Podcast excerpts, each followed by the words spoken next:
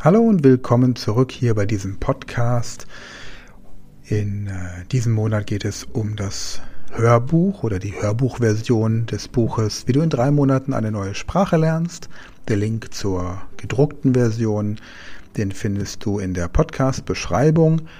Wir stellen hier in diesem Podcast die Hörbuchversionen meiner Bücher vor. Alle Bücher findest du auch auf meiner Website sven-frank.com. Und heute geht es um das Thema traditionelle Lehrmethoden versus moderne Ansätze. Traditionelle Lehransätze beim Sprachenlernen haben jahrzehntelang gute Ergebnisse erzielt, aber moderne Methoden haben in den letzten Jahren an Popularität gewonnen und bieten neue Möglichkeiten für effektiveres Sprachenlernen. Im Folgenden werden die Unterschiede zwischen traditionellen und modernen Lernansätzen etwas genauer betrachtet. Lehrbuch und Grammatik versus immersive Methoden.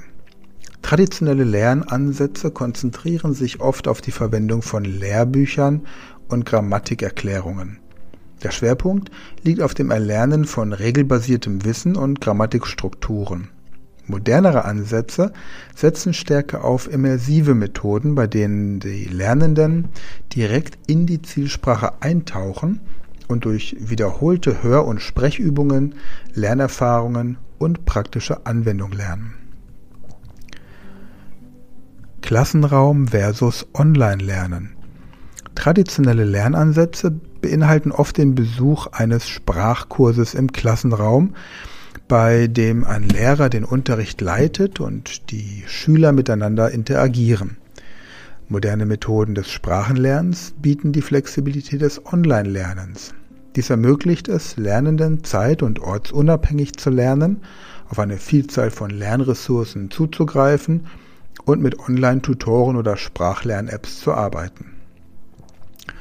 Fokus auf schriftliche Kommunikation versus kommunikative Fähigkeiten.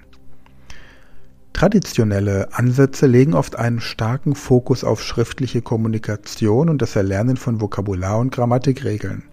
Moderne Methoden betonen hingegen die Entwicklung kommunikativer Fähigkeiten, um sich in realen Konversationen verständigen zu können.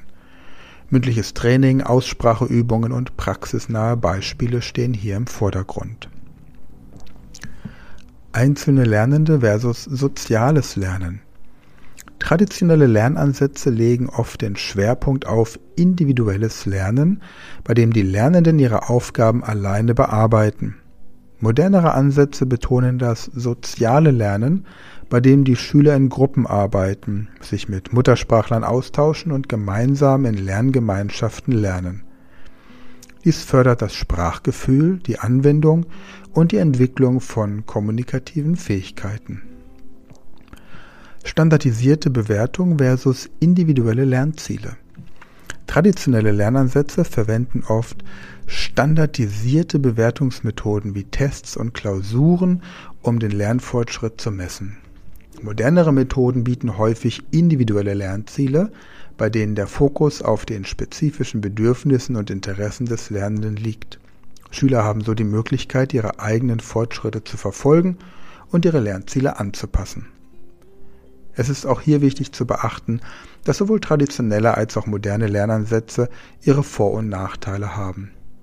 Einige Schüler bevorzugen möglicherweise die Struktur und den Fokus traditioneller Ansätze, während andere von der interaktiven und flexiblen Möglichkeit moderner Methoden profitieren.